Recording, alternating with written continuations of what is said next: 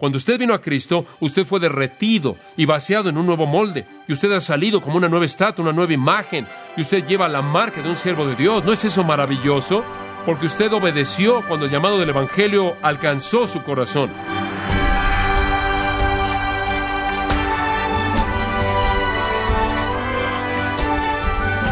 Le saluda su anfitrión Miguel Contreras, dándole la bienvenida gracias a vosotros con el pastor John MacArthur.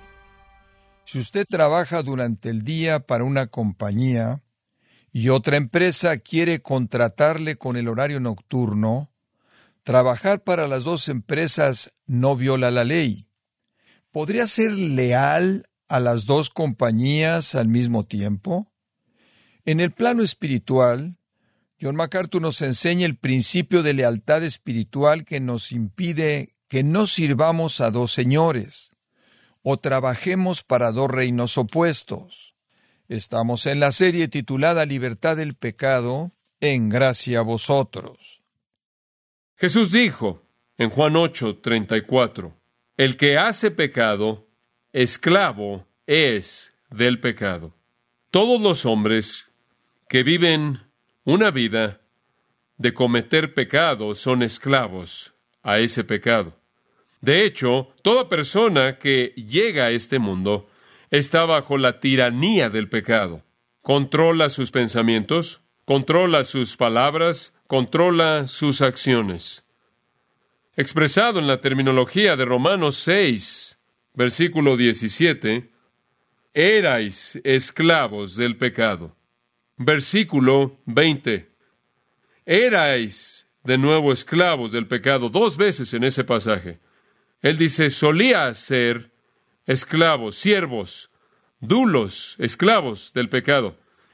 Y el fin definitivo de ser un esclavo al pecado lo encontramos en el versículo 21 al final, porque el fin de ellas es muerte, y en el versículo 23 al principio, porque la paga del pecado es muerte. Ser esclavo del pecado es morir. El pecado, en últimas, mata. Y cuando usted piensa en lo que significa ser un esclavo del pecado, es un pensamiento horrendo. Años atrás, el doctor Guthrie escribió grandes palabras, palabras prosaicas acerca del pecado, y se han vuelto algo que nos ayuda a entenderlo, inclusive en esta sociedad, y quizás le va a dar un sentido de lo que significa ser un esclavo al pecado. Él escribió esto. El pecado es una deuda, una carga, un ladrón, una enfermedad, una lepra, una plaga, un veneno, una serpiente, un aguijón. Todo lo que el hombre odia es el pecado. Una carga de maldiciones y calamidades detrás de las cuales se encuentran presiones intolerables, aplastantes. La creación entera gime. ¿Quién es el que prepara una tumba para el hombre? ¿Quién es esa seductora pintada que roba su virtud? ¿Quién es el homicida que destruye su vida? ¿Quién es la hechicera que primero engaña y después condena su alma? El pecado. ¿Quién con un aliento frío congela los retoños hermosos de la juventud? ¿Quién rompe el corazón de los padres? ¿Quién trae cabellos grises a los hombres de edad y los lleva a la tumba?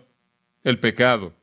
¿Quién cambia a los niños gentiles y los convierte en áspides a las madres tiernas en monstruos y a sus padres en hombres peores que Herodes, los homicidas de su propia inocencia, el pecado.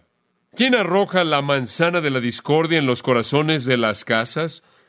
¿Quién enciende la antorcha de la guerra y la lleva cruzando por tierras que tiemblan? ¿Quién mediante división en la iglesia rasga la túnica sin costura de Cristo? El pecado. ¿Quién es esta Dalila que canta y hace que se duerma el Nazareo y entrega la fortaleza de Dios en las manos de los incircuncisos? ¿Quién, con una sonrisa en su rostro, presenta adulaciones llenas de miel en su lengua, se pone de pie en la puerta para ofrecer los ritos sagrados de la hospitalidad y cuando la sospecha duerme, traspasa de manera traicionera nuestros templos con un clavo? ¿Qué sirena hermosa es esta que está sentada en la roca junto a un estanque mortal y sonríe para engañar, canta para mentir, besa con traición y se aferra con sus brazos a nuestro cuello para hundirnos en la perdición? El pecado. ¿Quién convierte el corazón más gentil y suave en piedra? ¿Quién quita la razón de su trono elevado y lleva a los pecadores a que enloquezcan como cerdos gadarenos y se apresuren a arrojarse por el precipicio en un lago de fuego? El pecado. Fin de la cita. El pecado. Esa realidad terrible que arruina la vida, condena el alma, que se aferra como un cáncer incurable al pecho humano y en últimas devasta, destruye, el pecado al cual los hombres están esclavizados. Y los hombres claman por ser liberados del pecado, pero no pueden. Corren para huir de su culpabilidad, pero no pueden encontrar alivio. Y debido a que los hombres son los esclavos del pecado, este pasaje es tan maravilloso porque dice en el versículo 20, versículos 18 y 22, habiendo sido entonces libertados del pecado, y versículo 22, mas ahora que habéis sido libertados del pecado, este pasaje se convierte a todos aquellos que están aterrados por su pecado una promesa de liberación, libertad del pecado. Qué gran pensamiento. El pecado que devasta, el pecado que destruye, el pecado que mata. El regalo más grande que Dios jamás podía darle a un ser humano sería ser libre del pecado, libre del pecado, ser restaurado al lugar de la justicia, poder cumplir todo aquello para lo que Dios nos hizo antes de que el pecado invadiera nuestra vida humana libertad del pecado. ¿Qué pensamiento? De su paga, de su poder y de su presencia debilitante y homicida, libre. No puedo pensar en un pensamiento más maravilloso que ese. ¿Puede usted? Entonces, este pasaje maestro trata de ser libre del pecado y usted debería encontrar realmente una cantidad tremenda de consuelo aquí y una gran causa de gozo. Ahora recuerde que Pablo está discutiendo la gran doctrina de la santificación la cual está conectada con la doctrina de la justificación. Y ahora, habiendo discutido eso en los capítulos 3, 4 y 5, Él está mostrando el resultado de eso, y el resultado de eso vimos en la primera mitad del capítulo 6 es ser hecho santo. Y el resultado de eso en la segunda mitad del capítulo 6 es ser liberado del pecado. Y para ser honesto con usted, son uno y lo mismo. Y Pablo simplemente está viendo la misma gran realidad desde dos ángulos. Y entonces en este capítulo aprendemos la gran realidad de lo que es la santificación y también aprendemos la gran realidad de cómo está conectada con la justificación. Cuando fuimos salvos, cuando fuimos redimidos y entramos en una relación correcta con Dios, eso fue para hacernos santos y liberarnos del pecado. Esa fue la intención. Ahora aprendimos en los primeros 14 versículos del capítulo que fuimos unidos con Jesucristo en su muerte y resurrección y de esta manera hemos muerto al pecado y hemos resucitado para caminar en una vida nueva. La paga por el pecado ha sido pagada en esa muerte. El poder del pecado ha sido quebrantado y ahora caminamos en vida nueva, vivos para Dios. Y ahora en los versículos 15 al 23, Pablo demuestra que fuimos hechos santos en otra analogía.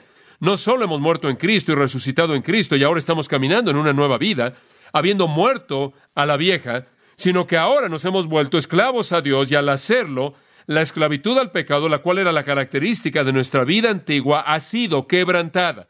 Entonces Él realmente está hablando de lo mismo desde dos perspectivas diferentes.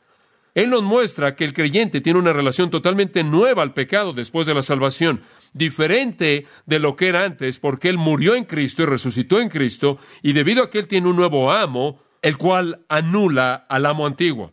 Ese es el enfoque de la segunda mitad del capítulo. Y en ambos casos su punto es mostrar que una persona verdaderamente regenerada no puede continuar en el mismo patrón de pecado que caracterizaba su vida antes de que fuera salvo. ¿Por qué? Porque ya no estamos en la misma relación con el pecado. Hemos muerto en Cristo y hemos resucitado. Ahora, en la segunda mitad del capítulo, tenemos a un nuevo amo, lo cual significa que ya no estamos bajo el amo viejo. Entonces, ya que usted lo vea desde la primera mitad o desde la segunda mitad del capítulo, usted va a ver lo mismo.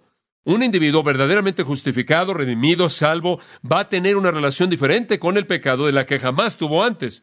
No puede continuar como era antes. Ahora quiero que vea este pasaje. Es un pasaje muy simple, aunque superficialmente parece quizás ser difícil. Pero comencemos con el antagonista.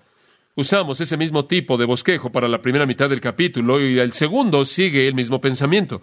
Comienza con una pregunta propuesta. Llamaremos a esta parte el antagonista. Y por cierto, quiero decir el que es antagonista, el que se opone a la doctrina de Pablo de la salvación por la gracia. El legalista no puede tolerar eso, ese tipo de gracia, esto de hablar de la gracia. Y esto es lo que de manera típica diría en versículo 15, ¿qué pues?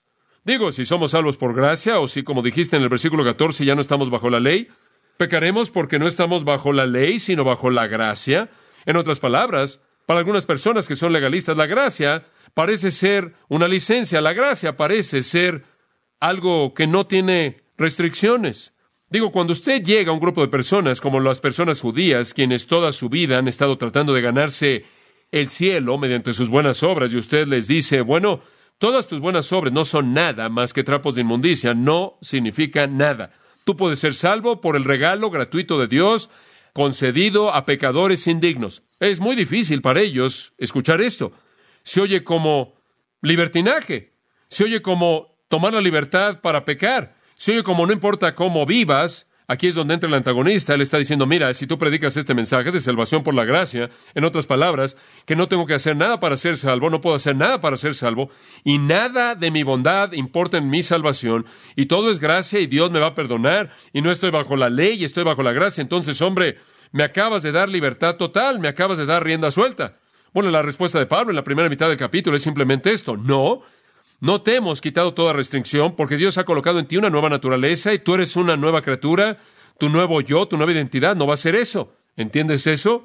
Y si entiendes eso, indicas que no estás bajo la gracia y no eres una nueva criatura en absoluto. Entonces, la primera pregunta del antagonista vino en el versículo 1 y fue, ¿perseveraremos en el pecado para que abunde la gracia? Y ahora la pregunta es muy parecida. ¿Pecaremos porque no estamos bajo la ley, sino bajo la gracia? La idea es la misma. ¿Acaso la doctrina de la salvación por la gracia da libertad a pecar de una manera sin restricciones? Y esta es la acusación que es hecha en contra de esta doctrina. Y puede imaginarse en el contexto de la sociedad judía en la cual Pablo ministró, que estarían simplemente diciendo, espera un momento, no puedes andar por todos lados haciendo eso. Y esta es la razón por la que, por ejemplo, cuando él predicó en Galacia, en las ciudades de ese territorio conocido como Galacia, y él predicó salvación por la gracia mediante la fe, la gente judía lo siguió y venían a todas esas iglesias y decían, no, no, no, no, no, no. Tienen que circuncidarse, tienen que guardar toda la ley de Moisés y si hacen eso, entonces pueden venir a Cristo. Y Pablo tuvo que escribir a los Gálatas y decir, no dejen que nadie los engañe, no dejen que nadie añada obras a su salvación de gracia. Y si alguien viene y predique eso, no me importa quién es, inclusive un ángel que sea anatema. La doctrina de gracia permanece fiel. Con toda la acusación todavía permanece fiel. Y siempre han habido esos críticos que dicen que la doctrina de la gracia lleva a una vida sin restricciones. Esa es la crítica del antagonista, y quiero decirle lo que le dije antes en nuestro estudio. Predicar la gracia y enseñar la gracia siempre se abre a esta acusación. Así es, siempre se expone a sí mismo esta crítica, pero no lo vamos a cambiar porque no temo eso. Yo no tengo miedo de decirle a alguien, tú vienes a Jesucristo por la gracia y eso es por el regalo gratuito de Dios de salvación, independiente de cualquier cosa que jamás hayas hecho y haciendo a un lado todo lo que has hecho, tú vienes por gracia y yo creo que si vienes por gracia, Dios te va a recrear, como dice la Biblia, y no vas a salir y abusar la realidad de esa gracia. Ahora podrías abusarla de vez en cuando, pero no va a ser un estilo de vida total. Entonces el antagonista hace la pregunta de regreso en el versículo 15 de nuevo. ¿Qué pues pecaremos? Deliberadamente es la idea, persistentemente, continuamente, habitualmente. ¿Acaso nosotros que hemos sido liberados de estar bajo la ley y con eso él no quiere decir que ya no somos responsables de obedecer la palabra de Dios? Lo que él quiere decir bajo un sistema de ley, de justicia, bajo un sistema de ley, salvación, bajo un sistema de obras, justicia, debido a que hemos sido liberados de tratar de ganarnos nuestra salvación, debido a que es un regalo gratuito de gracia, eso es lo que estar bajo la gracia significa, ¿continuaremos simplemente y pecaremos? ¿Acaso la gracia nos libera para hacer eso? Bueno, la respuesta de nuevo, el primer punto es el antagonista, aquí está el segundo punto, la respuesta. Megenoito, versículo 15, dice el griego, que Dios nos guarde, lo traduce una versión, y podría ser traducido, no, no, en absoluto ni lo pienses, de ninguna manera imposible, ridículo, absolutamente no. Ese es un pensamiento totalmente inaceptable. Inclusive hacer la pregunta es mostrar que no eres cristiano. Y créame, siempre han habido personas que han hecho esto. Me acuerdo cuando hubo mucho de esta actividad, unos 12 o 13 años atrás aquí, y estaba teniendo pláticas con algunos alumnos de universidad que estaban diciendo, hombre, me acabo de meter en lo que están diciendo supergracia y no tengo que confesar mi pecado y Dios, a Dios no le importa lo que hago y hombre, estoy libre en la gracia y puedo vivir como quiera vivir. y simplemente yo hago lo que quiero y estoy bajo la gracia. Y el estilo de vida continuo que mostraban daba evidencia, de manera evidente, de que realmente nunca habían llegado a entender lo que era estar bajo la gracia, porque la gracia no solo concede una salvación inmerecida, sino que transforma una vida.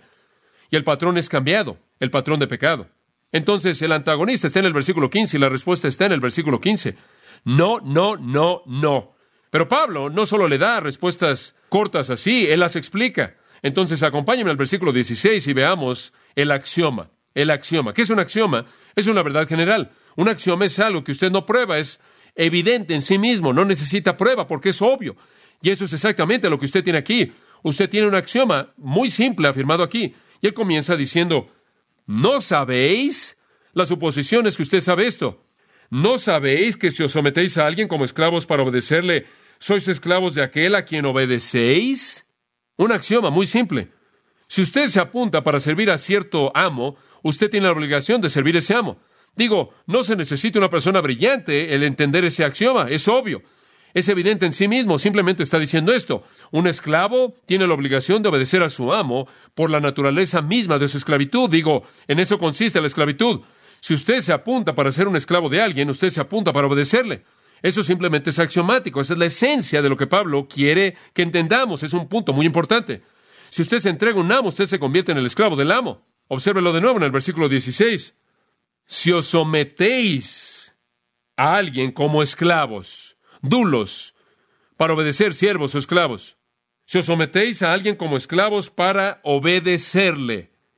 Digo, usted lo hace porque usted se ha entregado a sí mismo. Ahora, en particular, eso no es verdad cuando usted se ha entregado de manera deliberada, voluntaria a ese individuo. Usted se entrega a un amo y usted se convierte en el esclavo de ese amo, eso es obvio. Y después él continúa en el versículo 16 y hace una aplicación, sea del pecado para muerte o sea de la obediencia para justicia. Ahora él personifica estos dos amos. Uno es el pecado y uno es la obediencia. El pecado, por cierto, es desobediencia, ¿verdad? Entonces uno podría ser que es la desobediencia y el otro la obediencia. ¿Y a qué estándar se somete usted? ¿Qué estándar obedecemos o desobedecemos? A Dios, ¿verdad? Entonces, el punto es que algunas personas se entregan a sí mismas y se convierten en siervos de desobediencia a Dios y algunas personas se entregan a sí mismas y se convierten en siervos de la obediencia a Dios expresado en los términos del capítulo 5. Los hombres o están en Adán o en Cristo. Expresado en los términos, esto es el 5.17, capítulo 5, 21. Los hombres o están bajo el reinado del pecado o el reinado de la gracia. Entonces, en este sentido, o usted está sirviendo al pecado o usted está sirviendo a la obediencia. Ahora, permítame expresarlo de la manera tan clara que puedo. Solo hay dos opciones, solo hay dos alternativas, eso es todo, solo dos. No hay punto medio. Dos de dónde escoger. Usted escoge servir al pecado usted escoge servir a la obediencia. Usted escoge obedecer a Dios, usted escoge no obedecer a Dios. Y si usted no obedece a Dios, usted se convierte en el súbdito, o usted, de manera natural, es el súbdito del príncipe de la potestad del aire, Satanás mismo. Es una ley universal entonces que un hombre se convierte en un esclavo del amo con el que él se compromete. Simplemente es un principio axiomático.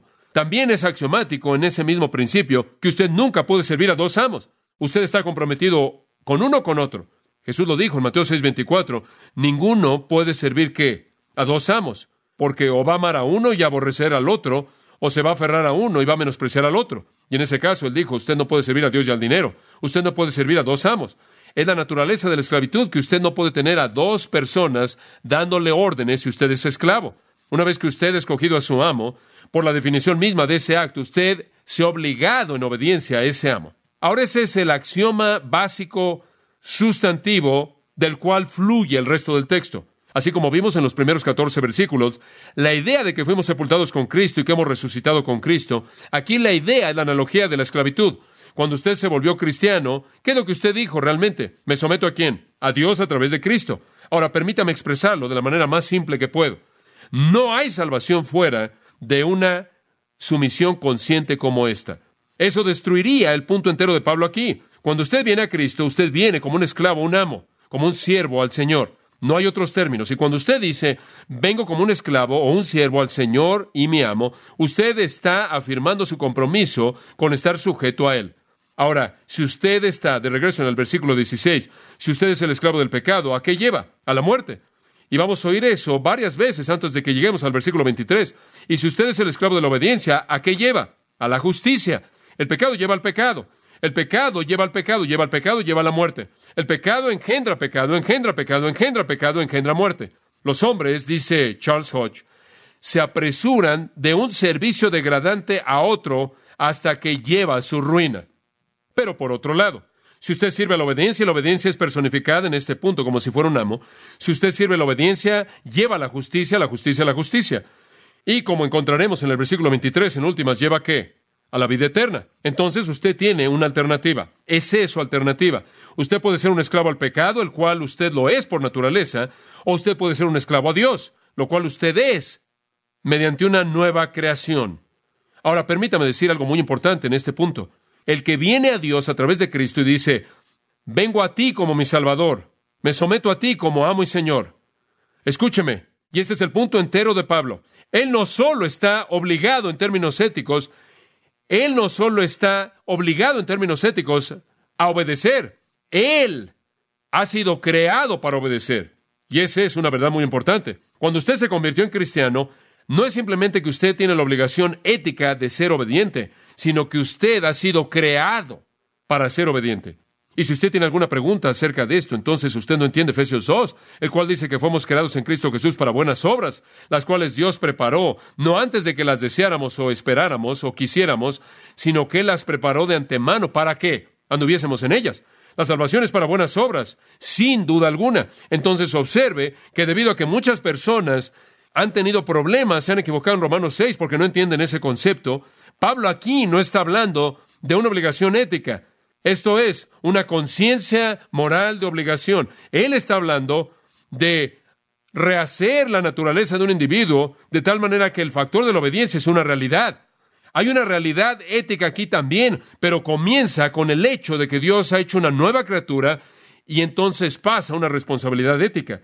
Entonces Pablo está tratando, escuche esto, Pablo está tratando con un estado de ser, con un hecho, no con lo que debería ser, no con un mandato. Dice usted, bueno, lo que estás tratando de decir entonces es que toda persona que es salvada es transformada. Correcto. En los primeros 14 versículos vimos la transformación a través de la ilustración de la muerte y la resurrección, ¿verdad? Y aquí vemos la transformación a través de la analogía de tener en un sentido, de haber, en un sentido, muerto a la esclavitud antigua, a la vida, y ahora hemos pasado a la nueva esclavitud. Y Pablo está enfatizando lo mismo que hay una nueva criatura. Y aunque estamos en la presencia de nuestros cuerpos, aunque todavía poseemos la carne, aunque solo podemos experimentar santidad imperfecta, obedeceremos. Debemos obedecer. Eso es un elemento esencial en nuestra nueva creación. Ahora, si usted quiere ver un texto que se compara con este, Colosenses 1.21, sería útil. Y vosotros, estos somos nosotros, que antes habíamos estado alejados y éramos enemigos en nuestra mente mediante obras impías, ahora Él los reconcilió en el cuerpo de su carne mediante la muerte. Ahora, cuando Dios nos reconcilió en la cruz, algo pasó. Dice usted, sí, nos trajo a Dios. Eso es correcto, pero algo más pasó. Observe esto. Él nos reconcilió para presentarnos santos, irreprensibles y sin mancha. ¿En dónde? A sus ojos. Ahora usted puede regresar a Romanos. Cuando Dios nos redimió, esa nueva criatura se volvió santa y se va a manifestar en un cambio de conducta. La obediencia, escuche, lo voy a decir de otra manera, la obediencia es una certeza, es una certeza en la vida de una persona verdaderamente justificada. Ahora eso no quiere decir que no va a haber pecado ahí, eso no quiere decir que no van a haber ocasiones en las que el pecado no parece dominar, pero la obediencia va a estar ahí, aun si es oscurecida, inclusive en algunos puntos. Y entonces podemos decir, si una persona continúa en pecado no mitigado, continuo, habitual, persistente, deliberado, como él vivía antes de que supuestamente viniera Cristo, no importa lo que él piense, él no es cristiano. Entonces el hecho mismo de la pregunta presentada en el versículo 15 es ridículo que alguien diga, bueno, entonces si estamos bajo la gracia, entonces no estamos bajo la ley, entonces simplemente pequemos como locos. Usted muestra al hacer una pregunta así que usted ni siquiera es cristiano. Usted continúa siendo un esclavo al pecado. Primera Juan dice que usted no podrá pertenecer a Dios, no puede.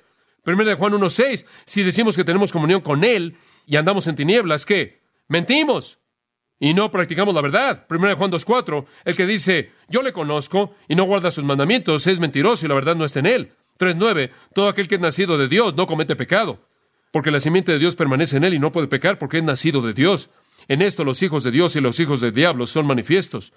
Todo aquel que no hace justicia no es de Dios, ni el que no ama a su hermano. En otras palabras, si usted es cristiano, usted va a manifestar justicia, usted va a manifestar obediencia. ¿Acaso Pedro no dice lo mismo en 2 de Pedro 2.19? Mientras que prometen libertad, ellos mismos son esclavos de corrupción, porque aquello por lo que un hombre es vencido, de lo mismo es esclavizado. Es un gran principio. Aquello que lo domina usted es indicativo de quién es su amo. Y esa es la razón por la que decimos, muéstranos usted a una persona que vive en una vida incesante de pecado y realmente no importa lo que dicen. Mateo Henry lo dijo de esta manera, y cito, si queremos saber a cuál de estas dos familias pertenecemos, debemos preguntar a cuál de estos dos amos entregamos nuestra obediencia. Fin de la cita. Si usted es un verdadero cristiano, usted puede pecar, pero el verdadero usted va a odiar ese pecado.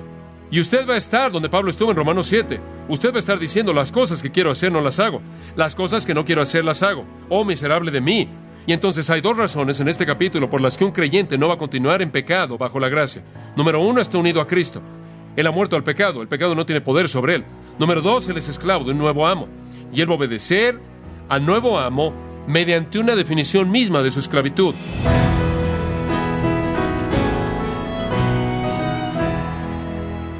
John MacArthur nos recordó que no podemos servir a dos amos. El cristiano no puede servir a Dios y al mundo para vivir para el pecado, menos aún. Nos encontramos en la serie Libertad del Pecado, en gracia a vosotros. Y quiero recordarle, estimado oyente, que tenemos a su disposición el libro Los Pilares del Carácter Cristiano, donde John MacArthur nos enseña los fundamentos básicos de una fe viva que honra a Dios. Adquiéralo en la página gracia.org o en su librería cristiana más cercana. Y le recuerdo que puede descargar todos los sermones de esta serie Libertad del Pecado, así como todos aquellos que he escuchado en días, semanas o meses anteriores, animándole a leer artículos relevantes en nuestra sección de blogs, ambos en gracia.org. Si tiene alguna pregunta o desea conocer más de nuestro ministerio, como son todos los libros del pastor John MacArthur en español, o los sermones en CD, que también usted puede adquirir, escríbanos y por favor mencione la estación de radio por medio de la cual usted nos escucha en gracia a vosotros. Es importante conocer no solo el país y ciudad de donde usted nos escucha, sino también la radio. Para quienes contactan nuestro ministerio por primera vez, pueden solicitar una copia del mensaje de promoción sin costo alguno, un mensaje por oyente únicamente. Si usted vive en los Estados Unidos o Puerto Rico, escríbanos a Gracia Vosotros, P.O. Box 4000 Panorama City, California 91412. O puede escribirnos a través del siguiente correo electrónico radio arroba gracia punto org. Esto ha sido todo por hoy y queremos agradecerle su sintonía de lunes a viernes en nombre de John MacArthur y del personal de este organismo invitándole para que nos acompañe en la próxima edición y así juntos continuar desatando la verdad de Dios un versículo a la vez en gracia a vosotros.